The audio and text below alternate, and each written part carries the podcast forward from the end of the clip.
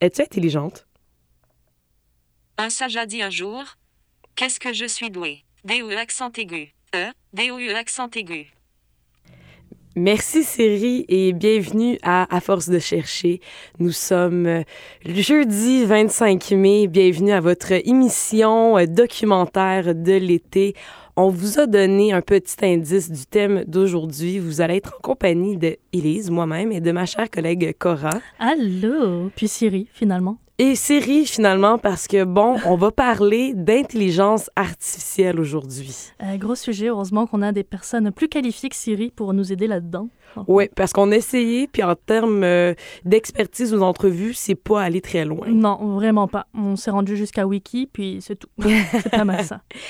Grosse émission aujourd'hui, puisque l'intelligence artificielle, quoi, c'est un sujet qui fait euh, beaucoup parler, surtout à Montréal depuis les derniers mois, voire euh, même années.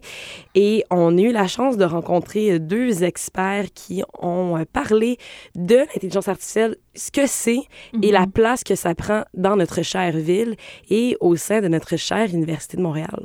Oui, c'est quand même assez gros, euh, surtout, euh, comme tu dis, dans les derniers mois, euh, parce que finalement, c'est tout autour de nous, l'intelligence artificielle, et on s'en rend même plus compte. Les chercheurs commencent à sortir de leur, de leur taverne pour nous expliquer finalement et vulgariser c'est quoi l'intelligence artificielle et où est-ce que ça va nous mener. Voilà. Donc, en premier, on va entendre parler Hugo Larochelle, qui est un responsable d'équipe de Google Brain à Montréal. Également professeur associé à l'Université euh, de Sherbrooke et l'Université de Montréal. Et on lui a posé la question très simple, c'est quoi l'intelligence artificielle? On va voir Mhm. ce qu'il va nous dire.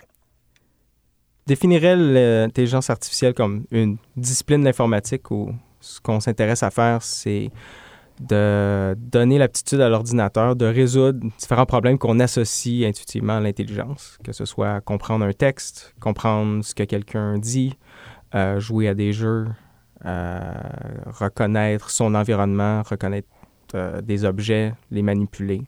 C'est le genre de tâche qu'on a de la difficulté à implémenter dans un ordinateur juste en le programmant à la main. Euh, et donc, on, on pousse un peu plus la limite vers d'autres tâches que c'est ça, on associe à l'intelligence euh, intuitivement. Donc voilà une euh, définition un petit peu plus technique euh, de Mhm. l'intelligence artificielle. Vous avez remarqué qu'il n'a pas dit que c'est euh, de- des robots qui ont des comportements humains. Ouais. Euh, c'est On n'est pas encore près de se faire envahir, je pense. Non, On voilà. correct. Donc, euh, ceci n'est pas une émission pour vous faire peur.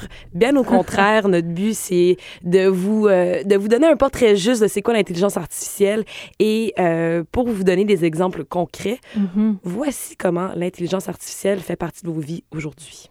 Assez commun, ben, par exemple, la reconnaissance vocale. Donc, maintenant, on utilise nos téléphones pour, entre autres, donner des commandes vocales, euh, ou que ce soit avec le Google Home ou Alexa de Amazon. Euh, ça, c'est des exemples d'intelligence artificielle dans la mesure où on a eu à développer l'aptitude pour un ordinateur de, comprendre la voix de quelqu'un puis de décoder c'est quoi les mots qui sont dits. Euh, ça peut être aussi de, comprendre un texte euh, puis de répondre à des questions basées sur un texte. On a vu Watson, par exemple, qui est un exemple de- d'engin qui est pa- capable de répondre à des questions sur la base de connaissances de Wikipédia et ainsi de suite. Euh, il y a aussi reconnaître des objets dans des images, euh, reconnaître des gens qu'on connaît. euh, donc, il y a plusieurs euh, applications d'organisation de photos maintenant qui permettent d'identifier, OK, ben, ça, c'est les photos de, de toi, de tes enfants, et ainsi de suite. Donc, ça, il y a une forme d'intelligence artificielle derrière qui permet de distinguer ces différentes personnes-là. Euh, ou de reconnaître des objets, puis ça, sur des plateformes robotiques, ça, ça peut être utile. Euh, traduction automatique, être en mesure d'aller sur Google Translate, par exemple, puis d'entrer un, un document dans une langue qu'on ne connaît pas pour avoir une traduction. Ça aussi, c'est une forme d'application de l'intelligence artificielle. Donc ça, c'est celles qui sont plus communes puis qu'on voit un peu plus dans la vie de tous les jours. Donc là, on voit que c'est pas mal euh, ancré euh, dans notre vie de tous les jours euh, en 2017, euh, mais ça date pas d'hier. Ça fait très longtemps qu'on a ces petits assistants ou même euh, traduire sur Internet n'importe quel texte. Euh, mais on en entend de plus en plus parler, et surtout à Montréal, qui est considéré comme un pôle euh, un peu d'excellence en termes d'intelligence artificielle. Mais pour ça, il y a toute une évolution. euh, euh, ça, ça date pas d'hier, l'intelligence artificielle. Donc, je dirais qu'au tout début d'intelligence artificielle, dans les années 60, 70, euh, 80, euh, l'approche qui était suivie souvent, c'était de programmer des connaissances dans un ordinateur euh, que ce soit en parlant à un expert, par exemple, si on veut implémenter une forme d'intelligence artificielle dans le domaine de la santé, bien, on demanderait à un médecin de, d'éliciter toutes ses connaissances sur le monde médical. Et ce qu'on développait à ce moment-là, c'est euh, des algorithmes qui permettent d'utiliser ces connaissances-là pour répondre à des questions, par exemple médicales. Et euh, par contre, ça, c'est limité dans la mesure où demander à un médecin d'énumérer tout ce qu'il connaît sur la médecine, c'est beaucoup de travail pour le médecin, mais aussi pour l'informaticien qui doit trouver une façon de, mettre ces connaissances-là dans l'ordinateur. Et là maintenant, euh, un peu plus tard, il y a, euh, on a commencé à développer des procédures pour que ces connaissances-là soient extraites automatiquement par l'ordinateur à partir de données. Donc c'est ce qu'on appelle l'apprentissage automatique, qui est le domaine plus vaste que l'apprentissage profond. L'apprentissage profond, c'est une forme d'apprentissage automatique. Et euh, donc là, ce qu'on a développé dans la communauté scientifique, c'est l'aptitude de euh, l'ordinateur à apprendre à partir de ces données-là, où les données, en fait, c'est un peu comme des exemples. Euh, des exemples d'une personne qui exécute une tâche, par exemple, qui répond à une question. Et là, ce qu'on développe, euh, qu'on a développé, on continue à développer, c'est des procédures qui permettent à l'ordinateur de, de capturer l'information dans ces exemples-là pour en extraire automatiquement les connaissances. Tellement ce que Hugo La Rochelle nous dit, c'est que la L'intelligence artificielle existe depuis les années 50, 60, mais il y a eu une grande évolution. Et si on, essaie un peu d'interpréter euh, propos, c'est qu'au début, l'intelligence artificielle, c'était en quelque sorte essayer de recenser le plus de connaissances possible et de le télécharger dans un ordinateur pour que l'ordinateur puisse fonctionner et devenir une genre de référence euh, quand on cherche une certaine information. Mais ça nécessitait l'exemple qu'il donne à un médecin, à un docteur, de quasiment... Euh, D'étaler toute sa science, euh, comme si on téléchargeait, donc, comme je disais, une clé USB de notre cerveau, dans le fond. puis, je pense aussi que le virage qu'il y a eu, le fait qu'on en parle beaucoup plus, c'est que cette philosophie-là d'utilisation d'intelligence artificielle a changé, d'avoir plus un assistant qu'une copie de nous-mêmes dans le fond. Oui, 100% Et la deuxième grande différence, c'est que euh, le, le, l'intelligence artificielle a développé une certaine indépendance, pas par elle-même. Et c'est à Montréal, en grande partie, que ce débloqué-là s'est fait. Et c'est ce qu'on appelle l'apprentissage automatique ou l'apprentissage euh, profond. Ce sont deux concepts euh, euh, de l'intelligence artificielle. Et essentiellement, ce que M. Larochelle nous explique, c'est que l'ordinateur est capable d'avoir une certaine intuition et de prendre des décisions par elle-même et non juste aller chercher parmi toute l'information qui fait mhm. partie de son, euh, de son système. Mm. Mais c'est vraiment des décisions par elle-même qu'on lui a apprises avec des répétitions et des répétitions. Mais euh, c'est euh, cette intelligence-là artificielle, et on appelle ça intelligence parce que maintenant, elle, elle le fait toute seule finalement, qu'on n'a pas besoin d'attendre que tout notre cerveau se télécharge en elle, puisque c'est déjà intégré, puis ça nous facilite la vie. Et on a remercié euh, Yoshua Benjiu et son équipe de chercheurs qui euh, ont fait des, des, grandes avancées à ce niveau-là au début des années 2000. Euh, et voilà, on va aller entendre Madame Marie-Josée Hébert, qui est la vice-rectrice à la recherche, à la découverte, à la création et à l'innovation. C'est tout un titre. C'est le meilleur titre. qui nous explique pourquoi Montréal et comment ça se fait qu'on est devenu un carrefour pour l'intelligence artificielle on doit comprendre que ici à Montréal, on a réussi à premièrement garder dans le milieu académique un des trois pionniers de l'apprentissage euh, profond, euh, ce qui n'a pas été le cas pour Jeff Hinton et puis euh, Yann Lequin. Donc, Yoshua Benjo est resté à l'Université de Montréal. à cause d'une vision de, de libre accès à cause d'une vision de développement euh, euh, de la technologie qui doit servir euh, la société. Donc, je pense que ça, on avait cette chance-là d'avoir un innovateur qui avait aussi une préoccupation sociale. Alors, ça, c'est... Et non seulement il est resté ici, mais il a construit autour de lui une équipe euh, de, chercheurs, chercheuses, qui se retrouvent à être dans le domaine de l'apprentissage profond la plus grande équipe dans le monde académique euh, au monde dans le domaine de l'apprentissage profond. Alors, euh, ça, c'est un des éléments qui fait de Montréal une plaque tournante. Deuxième élément, c'est de euh, se doter des moyens pour que nos étudiants qui ont des velléités entrepreneuriales, eh bien, puissent euh, euh, continuer à travailler à proximité des anciens profs, de l'équipe, et donc de créer un, terreau fertile pour, pour ce type d'activité-là. Troisième élément, c'est clair que les euh, grands projets qu'on a montés. Euh, donc, euh, vous êtes au courant, là, on a une grosse subvention du programme Apogée. C'était la plus grande subvention de l'histoire de l'Université de Montréal, donc l'automne dernier, 93,6 millions. Là, là, on a une autre subvention du gouvernement du Québec de l'ordre de 100 millions. Alors, c'est clair que ça, ça accélère aussi l'activité et ça nous permet d'appuyer non seulement le recrutement, mais la rétention des meilleurs chercheurs ici, donner des perspectives d'avenir à nos étudiants pour qu'ils n'aient pas l'impression que hors de Silicon Valley, point de salut, mais donc de dire, bien, ici, à Montréal, il y a de quoi avoir euh, une carrière, tant dans le monde académique que dans le monde euh, entrepreneurial qui n'aura rien à envier euh, aux autres euh, grandes euh, plateformes de ce monde. Donc voilà, non seulement avons-nous été capables de garder un des, des pionniers, des pionniers de l'apprentissage profond, et je dis garder, on, s'entend, il a décidé de rester aussi, là, il n'est pas prisonnier de, de son université ni de sa ville, mais il a décidé de ne pas aller au secteur privé, de rester dans le secteur académique mhm. et avec à Montréal. À Montréal et avec la vague d'investissement qui vient d'être reçue par euh, non seulement la ville mais l'université, l'engouement que vous avez peut-être senti mhm. euh, parce qu'il y a plein d'articles, il y a plein de vidéos.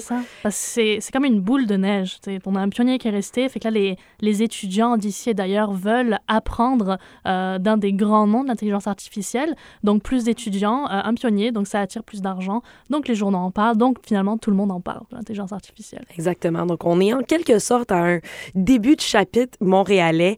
Donc excitez-vous. parce que c'est vrai et ça va s'étendre sur plusieurs années, on s'entend, mais euh, l'engouement, le boom de l'intelligence artificielle est une chose réelle. On va vous laisser penser à ça, on va aller en musique et on revient à force de chercher.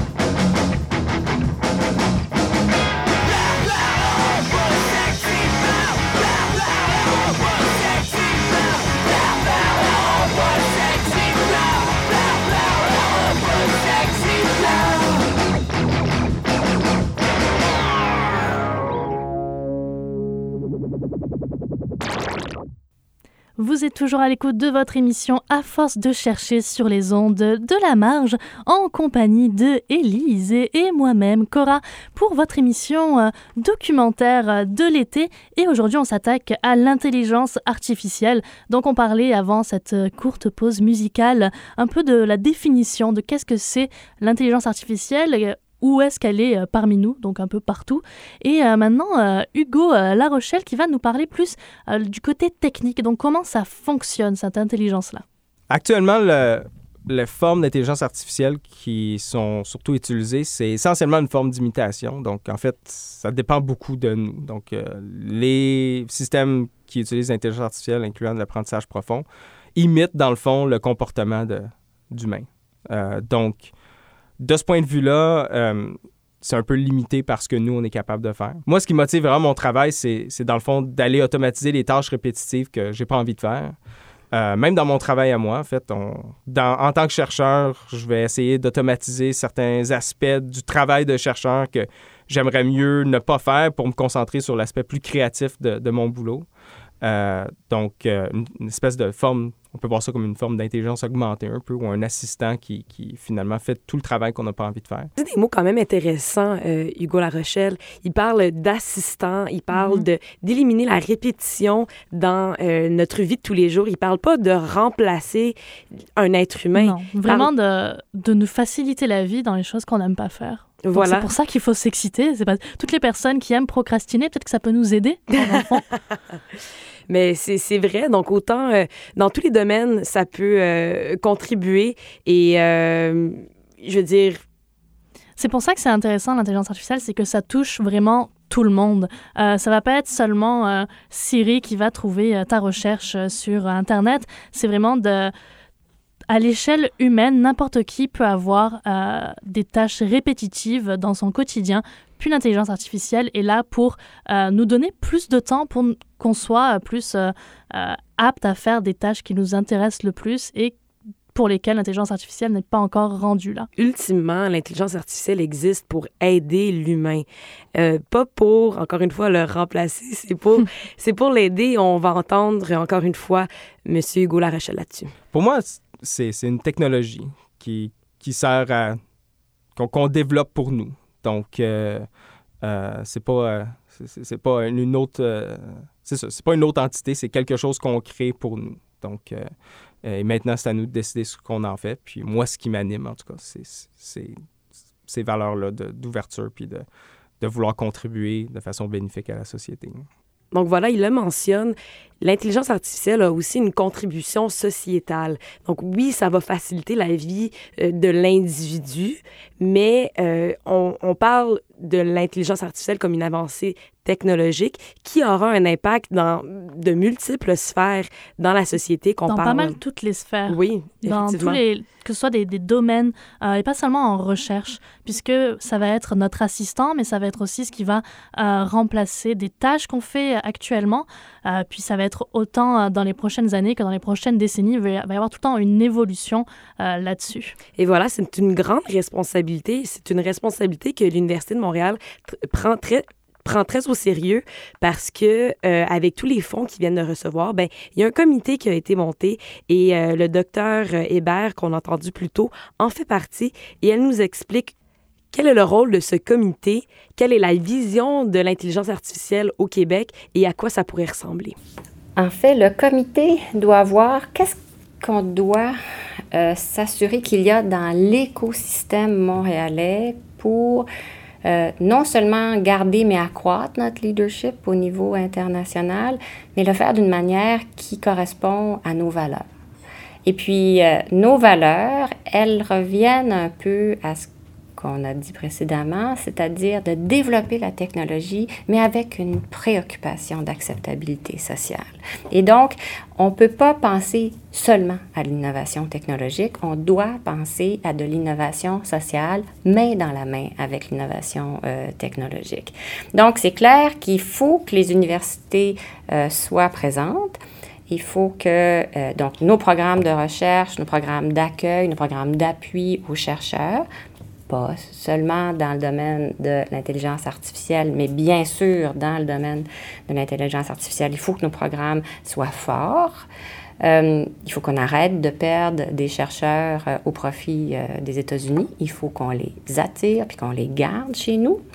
il faut après, il n'y aura pas que des chercheurs à l'Université de Montréal. Il faut, comme on le mentionnait, que nos étudiants qui veulent euh, développer euh, des startups, des compagnies, des actifs, qui ont des idées, qui ont de la, euh, une, passion créative, et que ça, puisse s'exprimer. Donc, il faut qu'on s'assure qu'autour de ce, ces jeunes-là, bien, il y ait le capital de risque, l'appui aux jeunes entreprises, la maturation.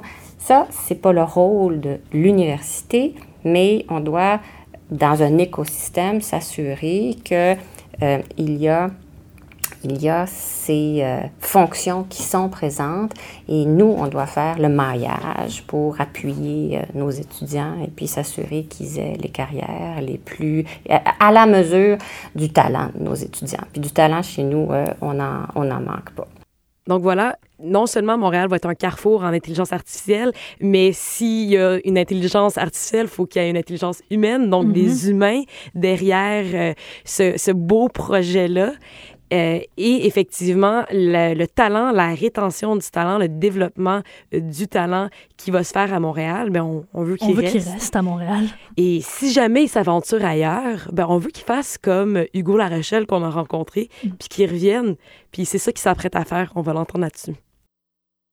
Une bonne partie de la raison pour laquelle je voulais revenir, au-delà du fait que je suis attaché au Québec, je suis attaché à Montréal, donc ma famille est ici, donc je voulais revenir euh, après mon, séjour aux États-Unis. Euh, vraiment, une bonne partie de ce qui m'anime en tant que responsable de mon équipe ici à Montréal, c'est de créer des opportunités pour les, chercheurs qui viennent étudier euh, à Montréal.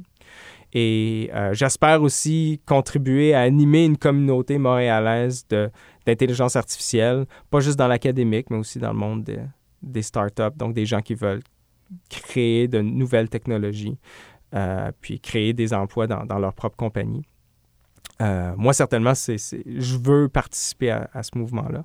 Puis je pense qu'il y a vraiment beaucoup de potentiel à Montréal.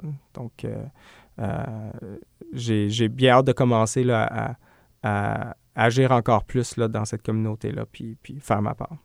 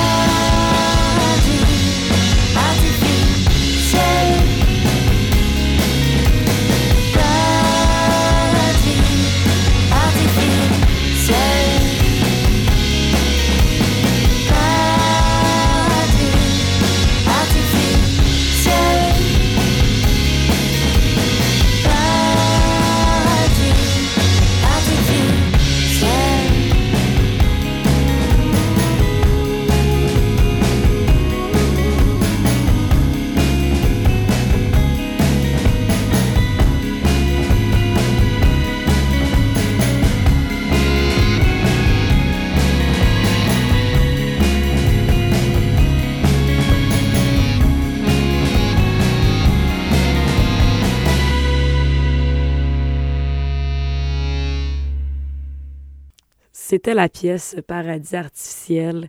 Rebienvenue à À force de chercher. Oui, c'était une pièce de circonstance. Parce on est que dans le thème. On est dans le thème paradis artificiel. Est-ce que c'est vers ça qu'on se dirige? Oh, on part en philosophie. C'est fini la recherche. Euh, mais en fait, c'est une question euh, valide parce que Mhm. c'est bien beau l'intelligence artificielle, c'est bien beau Siri, euh, c'est bien beau Montréal et, et toute l'ébullition autour de ça. Mais vers quoi on se dirige et qu'est-ce qu'on peut espérer pour Mhm. L'intelligence artificielle? Ouais, parce que ça a l'air, dans, dans mon cerveau, ça a l'air aussi flou, ben, justement, que de la philosophie, parce que euh, il y a pas vraiment de, on peut pas avoir de réponse concrète euh, tellement c'est, les possibilités sont infinies euh, de ce qu'on peut faire avec euh, ben, l'intelligence artificielle, tellement c'est un, un champ de recherche euh, vaste euh, qui touche à tout. Et voilà, et ce qu'on a appris à date avec bon le comportement euh, d'imitation de l'intelligence artificielle. Moi, personnellement, toute ma croyance ou mon imagination euh, par rapport au film que j'ai vu quand j'étais jeune, j'ai d'ailleurs vu euh, euh, Artificial Intelligence de, de Spielberg dans l'avion il y a quelques semaines. Et c'est c'était... un bon choix de film dans un avion. ça. Oui, C'est vraiment profond. hein. et c'était tout basé sur la construction d'un, genre d'humain indépendant. Et c'est pas tout à fait ça vers quoi on se dirige, mais la question se pose et on va aller entendre Hugo Larochelle qui a dit quelque chose d'assez intéressant à ce niveau-là. on voit des progrès qui sont super excitants.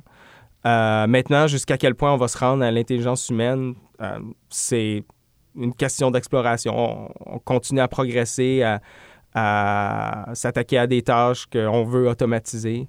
Et euh, c'est vraiment une question ouverte à savoir jusqu'où on va se rendre, puis à quelle vitesse. Euh, C'est un extrait super court, mais l'avez-vous entendu? Il dit maintenant, jusqu'à quel point on va pouvoir se rendre à l'intelligence humaine? Est-ce qu'il est en train, en train de dire qu'on est, on serait capable de reproduire le cerveau à un certain moment donné? Ça serait fou. On lui a posé, on lui a posé la question. Voyons euh, ce qu'il avait à dire. On n'a pas vraiment de réponse parce que c'est un peu. euh, euh, Il n'y a pas du moins de résultats théoriques qui nous amènent à croire que quelque chose n'est pas accomplissable par, par une machine. C'est peut-être le cas, mais on ne sait pas vraiment.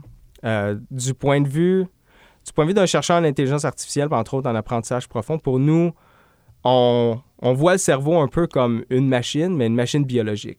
Puis ça implémente une procédure. Il y a des genres de calculs qui, qui ont lieu dans, dans notre cerveau. Puis on ne sait pas c'est quoi cette procédure-là. Et c'est pas implémenté dans du silicone, c'est implémenté par des neurones biologiques. Mais, mais derrière ça, on, on voit, un- on, on pense qu'il y a un algorithme. Puis dans nos recherches, on essaie de découvrir c'est quoi cet algorithme-là. Et là, de voir est-ce qu'il y a une raison pour laquelle on ne serait pas capable de le reproduire dans, dans l'ordinateur, c'est c'est une question ouverte. Donc ça, c'était le moment dans la conversation où euh, Nos cerveaux ont explosé à ce moment-là. il a été remplacé par un cerveau artificiel. Euh, non, mais ce sont des propos euh, tout à fait. euh, je veux dire, je m'attendais pas à ça. Que, en quelque sorte, l'objectif soit éventuellement de comprendre notre cerveau, parce que ça.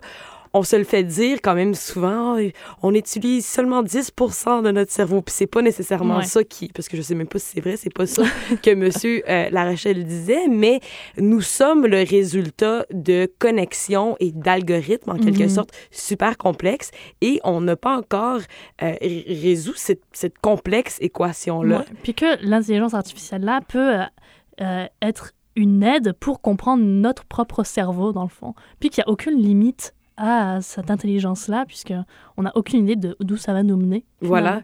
Et la question se pose, est-ce qu'on est en train de créer l'assistant parfait qui nous permet de, de réduire nos répétitions, euh, mais à la fois qui contribue à la société et à la fois nous aide à mieux nous comprendre nous-mêmes? Hmm. Euh, ceci étant dit, ce qui est super important, c'est que derrière cette technologie artificielle se cachent des humains, se cachent des chercheurs et ils ont une certaine responsabilité. On ne devrait pas parler juste d'intelligence artificielle, mais d'intelligence naturelle. L'intelligence humaine, elle est très, très réelle. hein, parce que, puis j'avoue que j'aime pas particulièrement le, le terme intelligence artificielle. C'est celui que tout le monde utilise, mais il faut être bien conscient que pour que cette technologie-là, elle soit euh, elle ait un impact positif pour notre société, il va falloir beaucoup d'intelligence humaine et émotive et, sociale et morale et éthique pour que ça se développe d'une manière qui, est cohérente et positive. Alors euh, ça, euh, oui, on a absolument le, le, rôle, sinon le devoir d'encourager ça, de le faciliter. Euh, un exemple, eh bien, ce printemps, on a amené, on a favorisé les interactions entre nos groupes de recherche qui travaillent sur la mondialisation du travail, sur le droit public, sur les enjeux de cybersécurité. Et on a aussi une réflexion autour du domaine éthique associé à ces nouvelles technologies-là parce qu'on doit entrevoir une transformation du milieu du travail, la, le changement de certaines, euh, certains types de travail, mais certaines professions. Donc, euh, potentiellement, euh, une certaine vulnérabilité autour du travail, mais une transition du travail.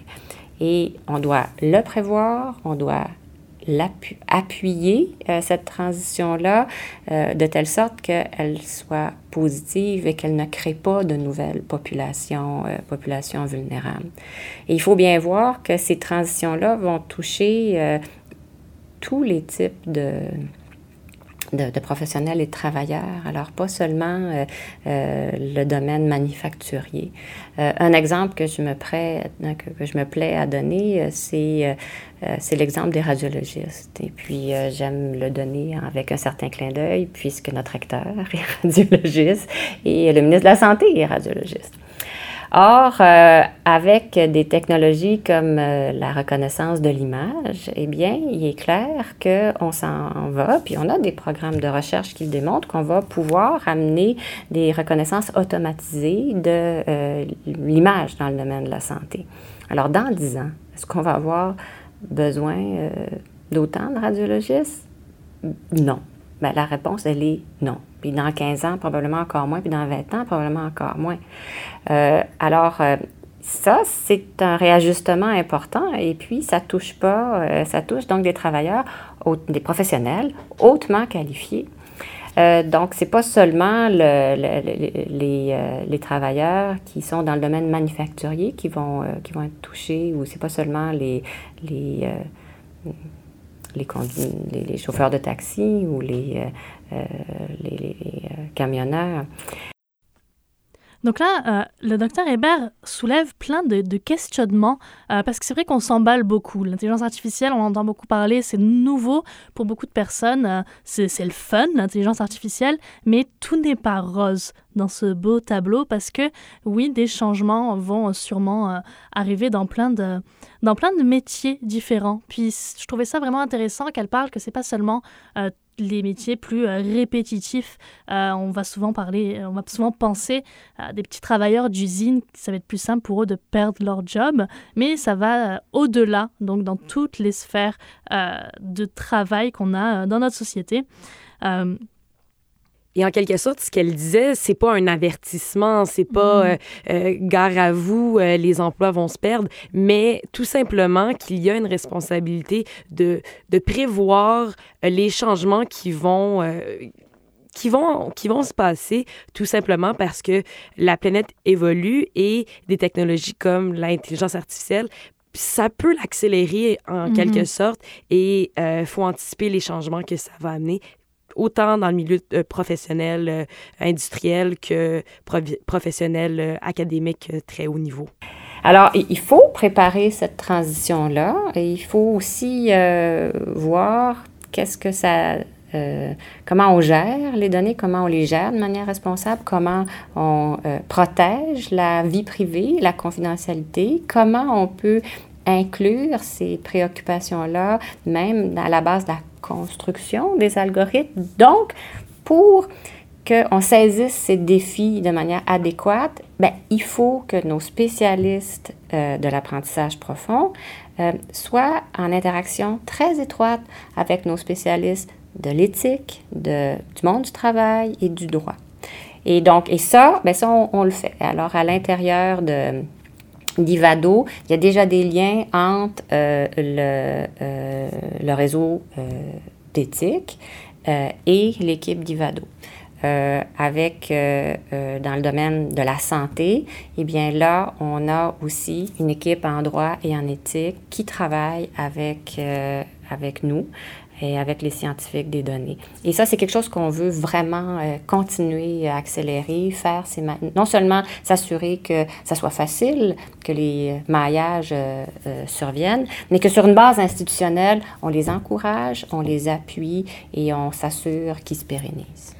C'est intéressant ce qu'elle dit, euh, docteur Hébert, parce que oui, euh, la, la, communication entre départements est super importante et en voici un, exemple concret. Mm-hmm. Et si on repense à notre épisode numéro 1, euh, c'est la plus grande opportunité qu'avait souligné Frédéric Bouchard pour la pérennité de l'Université de Montréal, c'est de, de s'assurer une certaine pollinisation, une interdisciplinarité. Mm et que les départements communiquent pour s'entraider. Et en mhm. voici un bon exemple. Puis elle va au-delà euh, des départements euh, de l'Université de Montréal et elle va euh, donc à l'idée que toutes les, ben, que les universités doivent s'entraider entre elles, dans le fond. Oui, c'est une observation que j'avais faite en faisant de la recherche sur l'intelligence artificielle. Donc, on parle, oui, de l'Université de Montréal. Elle a mentionné Ivado, il y a le MILA. Donc, il y a plein de sous-groupes qui sont mhm. spécialisés, qui sont organisés. Il y a des compagnies privées également. Et quand on regarde les gens qui font partie de leur comité d'administratif ou des, des employés, ce sont tous des gens d'universités et de domaines différents. Mhm. Et euh, je lui ai posé la question, est-ce que le, sentiment de communauté et de collaboration que je perçois en tant que spectateur est-il vrai? Et voici ce qu'elle m'a répondu. La vision est vraiment de travailler en collaboration avec les autres universités. Il faut quand même euh, euh, se dire qu'on a un leadership qui est particulièrement significatif ici à Montréal. Et donc, il faut être capable de, de, dire du même souffle que euh, le leadership national est, est, montréalais, mais c'est un leadership qui se veut collaboratif. Et la, et la compétition, on ne doit pas l'avoir ici au Canada. La compétition, c'est Silicon Valley, c'est euh, euh, euh, le Royaume-Uni, c'est l'Asie du Sud-Est.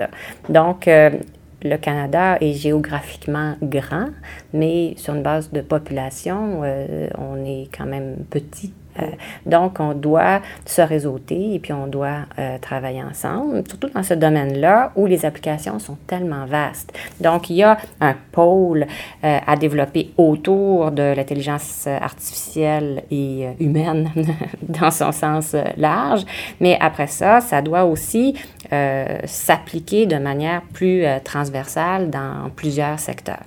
Donc, il y a à boire et à manger pour, pour pas mal de monde et il faut le faire de manière qui, qui est cohérente. Alors oui, on travaille, euh, on travaille euh, de manière étroite, ben, premièrement à l'Université de Montréal avec ses deux écoles affiliées, HEC, Poly, avec McGill, mais aussi avec l'Université d'Alberta et puis avec l'Université de Toronto.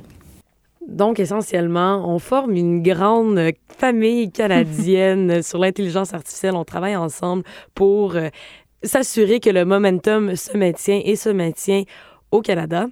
Et on a posé la question également à Hugo Larochelle parce que lui, il nous vient de Google et du côté euh, d'entreprise, de compagnie. Est-ce que cette collaboration-là est la même ou il y a un côté plus compétitif? Euh, plus de concurrence euh, pour sortir les innovations les premiers. Donc. Ben, donc, dans le fond, à Google Brain, puis on n'est pas les seuls, même, ben, évidemment, dans l'académie qui font beaucoup ça, mais aussi il y a d'autres laboratoires de recherche industrielle qui font ça beaucoup. On publie nos résultats dans des conférences scientifiques. Euh, on, souvent, on va mettre euh, le code qui implémente un algorithme disponible publiquement en source ouverte que les gens peuvent utiliser. Euh, à Google, par exemple, on a développé la librairie TensorFlow qui est utilisée beaucoup chez les chercheurs, mais aussi dans des startups, dans les entreprises, que ça les permet, eux, d'aller un peu plus loin puis progresser plus rapidement dans l'utilisation de technologies d'intelligence artificielle. Donc voilà, ce qu'ils font, c'est ils font des présentations, ils partagent leur code. Euh, Ça, c'est vraiment, c'est quelque chose qui m'a vraiment étonné euh, parce que dans le fond, si tout le monde a accès au code, cet esprit de, de concurrence et de compétitivité est vraiment surpassé par ben, le partage, puis cette idée de communauté euh, scientifique.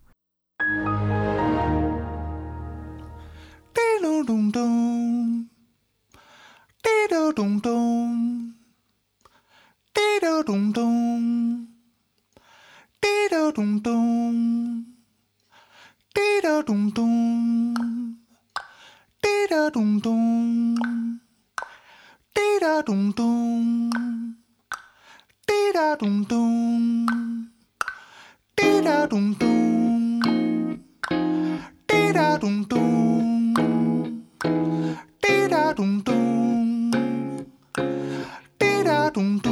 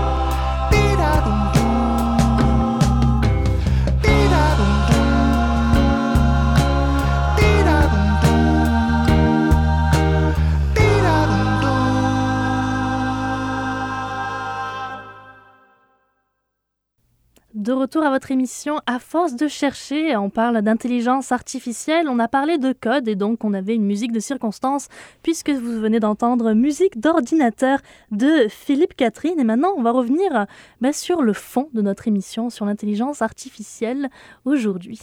Oui, et c'est un sujet qui est très dense. Il faut dire Il que y a beaucoup de choses à dire. Oui, euh, et on essaie de couvrir le plus euh, de, de, de terrain euh, possible. Donc, on a défini c'était quoi l'intelligence artificielle, qu'est-ce qui se passe à Montréal, un peu c'est quoi la, la, la philosophie de, de, recherche en tant que bâtir des communautés et, et, des liens collaboratifs entre les universités? Mais maintenant que tous les yeux sont rivés sur les chercheurs de l'intelligence artificielle, Pas de pression, pas de pression. Exactement, mais comment gérer cette pression quand on sait très bien, parce qu'on l'a appris encore une fois, épisode 1, que la recherche n'est pas euh, juste une destination, c'est une aventure. Et parfois, l'aventure est beaucoup plus longue qu'on ne le pense. Puis on en apprend beaucoup plus avec le chemin parcouru qu'avec le produit final qu'on a entre nos mains. Et voilà, donc comment on gère cette pression-là et comment on fait en sorte qu'on n'est pas euh, seulement motivé par les objectifs, mais qu'on est motivé par le processus de tout simplement découvrir ce, ce, ce champ très vaste qui est l'intelligence artificielle? Un élément important de la philosophie actuellement d'appui à la recherche à l'Université de Montréal, qu'il faut vraiment comprendre, c'est qu'on n'est pas là pour dire aux chercheurs sur quoi travailler.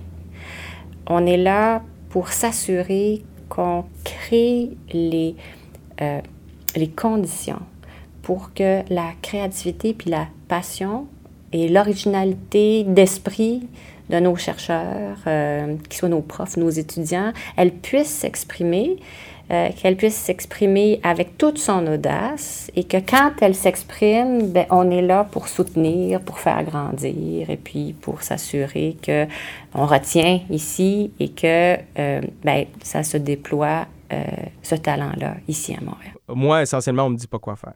Donc, j'ai, on me dit uniquement aide l'impact. Et l'impact peut se mesurer dans mes contributions scientifiques dans des conférences. Ça peut se mesurer aussi dans un contexte où j'améliore un produit à Google, mais c'est pas obligé. C'est vraiment à moi de déterminer c'est quoi la meilleure façon pour moi d'avoir de l'impact. Euh, puis ça peut se mesurer par des publications dans les conférences et, et ainsi de suite. Donc, euh, on est. Puis c'est parce que je viens chez Google avec mes, valeurs de chercheur, dans le fond. Euh, et euh, à ce moment-là, donc, ça, ça, implique que des compagnies comme Google, pour, pour aller chercher ce talent-là, euh, qui vient avec ces valeurs-là, ben, ils créent des environnements de recherche où on a toute cette liberté. Donc, c'est un moment assez unique, je pense. Euh, il y a probablement d'autres exemples. Je sais que AT&T a déjà eu euh, des laboratoires où il y avait ce genre de recherche très ouverte-là. Euh, et euh, là, actuellement, on semble être dans une autre phase où justement, même l'industrie voit un intérêt à avoir des laboratoires avec toute cette liberté-là. Ce qui a du sens parce que, en tant que chercheur, je pense qu'on on est beaucoup mieux informé de euh, quel est l'impact qu'on peut avoir. Et à ce moment-là, de diriger nos travaux, c'est un peu contre-productif. Donc, c'est un moment vraiment, vraiment excitant. Puis, j'ajouterais à ça aussi le fait que on, maintenant, on, nous permet aussi beaucoup d'interagir avec l'académique, euh, de faire des collaborations avec l'académique. Euh, euh, donc, vraiment, une super belle liberté là, que, que je me sens assez privilégié de, de profiter. Je sais pas pour toi, Cora, mais euh, cette job me semble très plaisante et m'a fait Ouais. douter de mes choix de vie. Ouais, je, je regrette vraiment mon parcours euh, qui exige à ma job de tous les jours ben, d'avoir euh, ce rendement quotidien et ce manque de liberté. euh, ça va être le fun, être Euh, chercheur. Voilà, donc euh, euh, un futur prometteur pour euh, n'importe qui qui veut S'engager dans la voie de la recherche. Voilà, euh, il y a un terrain de jeu très intéressant. Ça veut pas nécessairement dire que le travail est facile, Mhm. mais quand on aime ce qu'on fait, c'est toujours plus plaisant quand Ah, on peut beau. le faire avec une pleine liberté. Alors, on a un peu, euh, on a couvert en fait le côté académique, le côté euh, entrepreneurial de l'intelligence artificielle, mais il y a un acteur dans tout ce beau euh, domaine-là auquel on n'a pas encore parlé, et c'est justement des gens comme toi et moi et les citoyens qui vont être affectés, Oui. sont affectés, sont inclus dans l'univers de l'intelligence artificielle. Parce qu'on en profite tous les jours de cette intelligence-là. Donc, euh, mine de rien, ils ont besoin de nous aussi pour voir si ça fonctionne et de ce qu'on peut en faire, ce qui peut être utile à monsieur et madame tout le monde. L'Université de Montréal, c'est une université d'excellence, mais c'est ça doit aussi s'ancrer dans une vision d'université citoyenne. Il faut qu'on soit un, un participant euh, important à développement, le développement social de Montréal, puis du Québec, puis du Canada. Et, euh, et donc, on- c'est clair qu'il y aura un dialogue à avoir avec, euh, avec la société civile hein, autour de l'intelligence artificielle. Et puis, nous, il faut qu'on soit à bord. Il faut qu'on se dote de plateformes d'interaction avec le public. Il faut qu'on soit capable non seulement de transférer des connaissances qui sont acquises dans le milieu académique vers la société civile, vers des nouveaux partenariats avec le milieu économique, mais il faut qu'on soit capable aussi de valoriser des euh, savoirs expérientiels qui sont acquis dans la société civile, qui sont acquis de manière non académique. Il faut que ça, on soit ouvert à ça. Alors, il faut qu'on se dote d'un dialogue, d'un- d'un- d'une plateforme de dialogue euh, social. Et je pense que ça va être particulièrement important étant donné, étant donné, euh, donc, euh, l'occasion et les enjeux de l'intelligence artificielle, mais plein de découvertes à venir qui doivent nous amener à euh, mobiliser les connaissances et faire comprendre à la société, aux membres de la société civile, qu'on- que l'Université de Montréal doit être un acteur incontournable de développement. Donc euh, voilà, en termes de responsabilité, ça commence à être complexe parce que oui, il faut inclure, euh, comme tu disais, monsieur et madame tout le monde dans ce dialogue et de prendre des décisions ensemble. Comment on veut utiliser la- l'intelligence artificielle? Mais Hugo Larochelle est quand même venu nuancer ce propos-là. Oui, posons-nous les questions. Où allons-nous avec, euh, avec toute cette technologie? Qu'est-ce qu'on peut en faire? Mais faut quand même pas exagérer parce que c'est pas, euh, c'est pas demain que tout va se produire. Ça va être sur un, Ouais. un- un certain temps. Et euh, le dialogue, c'est pour informer. C'est nécessaire pour que tout le monde euh, puisse comprendre et avoir cette idée de participation encore plus. Mais euh, comme on le disait depuis le début, euh, l'intelligence artificielle, c'est pas nouveau. Ça fait des décennies que c'est, déjà autour de nous, puis ça va être là encore très longtemps. Donc le dialogue est important, comme tu l'as dit, mais il n'est pas, ça va pas être ultime au fait d'avoir des résultats im- imminents. Je pense que c'est bien de se questionner où ça pourrait aller. Ça, au-delà de juste des conversations qui sont intéressantes, je pense que aussi c'est un questionnement sur, sur nous-mêmes en tant que société qui est, qui est bon à avoir. Euh, je dois avouer que moi, en tant que scientifique, quand je vois tous les progrès qui doivent être faits pour qu'on ait même à se poser ces questions-là sur euh, qu'est-ce qu'on veut automatiser, ainsi de suite, euh, je, je trouve que c'est parfois un peu exagéré. Mais d'un autre point de vue, je me dis, ben, dans le fond, si on peut avoir cette conversation-là de façon rationnelle, pourquoi pas? Euh, puis moi, ma contribution, ben, c'est ça, c'est de m'assurer que, que cette discussion-là est ancrée dans, dans les faits, dans, dans la science. Et c'est une excellente contribution. Et quoi de mieux que d'assurer un futur prospère à tout ça que la communication? Et euh, c'est- un monde complexe, l'intelligence artificielle, et on n'en a même pas vu. euh, On a vu qu'une petite portion parce que c'est complexe et en plus d'être complexe, c'est extrêmement vaste parce que ça touche, on en a parlé, à tous les domaines, euh, ça touche tout le monde. Et c'est pourquoi c'est vraiment compliqué de tout condenser dans une seule heure euh, d'émission euh, sur les ondes de CISM. Voilà, on a été ambitieuse, euh, mais comme tu dis, on a établi les grandes lignes et pour ma part, j'ai appris énormément. En commençant la recherche sur l'intelligence artificielle et surtout à Montréal, j'ai été vraiment excitée. Je veux dire, j'avais l'impression qu'il y a quelque chose qui se passait et qu'il y avait un momentum et vite fallait, euh, fallait euh, sauter sur l'occasion. Mhm. Et ce que le processus euh, d'entrevue qu'on a fait m'a appris, c'est euh, oui, il faut être positif, oui, il faut être excité, mais en même temps, on se dirige pas vers euh, le Disneyland, euh, la terre promise ou le Mhm. paradis artificiel Ouais. même. On, on, on, on s'embarque dans une aventure de longue haleine qui va euh, nous amener vers des territoires, oui, parfois inconnus, peut-être des cul-de-sac, euh, mais très certainement des débouchés qui vont être intéressants. Et moi, en tant que citoyenne là-dedans, j'ai hâte de suivre Mhm. cette aventure et de rester informée. C'est c'est vraiment le fun que c'est la, la façon dont tu as approché euh, ce, notre petit travail de recherche, notre petite contribution, puisque moi j'avais plutôt une vision très glauque et très noire de l'intelligence artificielle, plus l'idée de euh, on va, euh, on va se faire remplacer, puis pas seulement l'idée économique, euh, on va perdre nos jobs, mais on va simplement euh, perdre notre place sur la planète, puisque cette intelligence artificielle, j'avais euh, cette idée en tête qu'elle allait nous surpasser à un moment donné. Fait que c'est pour ça que je trouvais ça très intéressant que cet aspect de garder le contrôle et de cette intelligence humaine derrière euh, l'intelligence artificielle. Est-ce qu'on a restauré ta foi envers l'humanité? Oui, je vais quand même faire attention à utiliser de moins en moins Siri, puis de m'assister moi-même, puisqu'on l'a vu en début d'émission qu'elle n'est pas tout le temps assez performante à notre goût. Euh, oui, voilà. Donc, euh, on vous souhaite euh, une excellente euh, fin de semaine parce que quoi, euh, après vendredi, ben, c'est le week-end. Eh, Et oui, c'est On- effectivement. on vous invite naturellement à nous suivre sur les réseaux sociaux. Donc, en force de chercher et sur Facebook.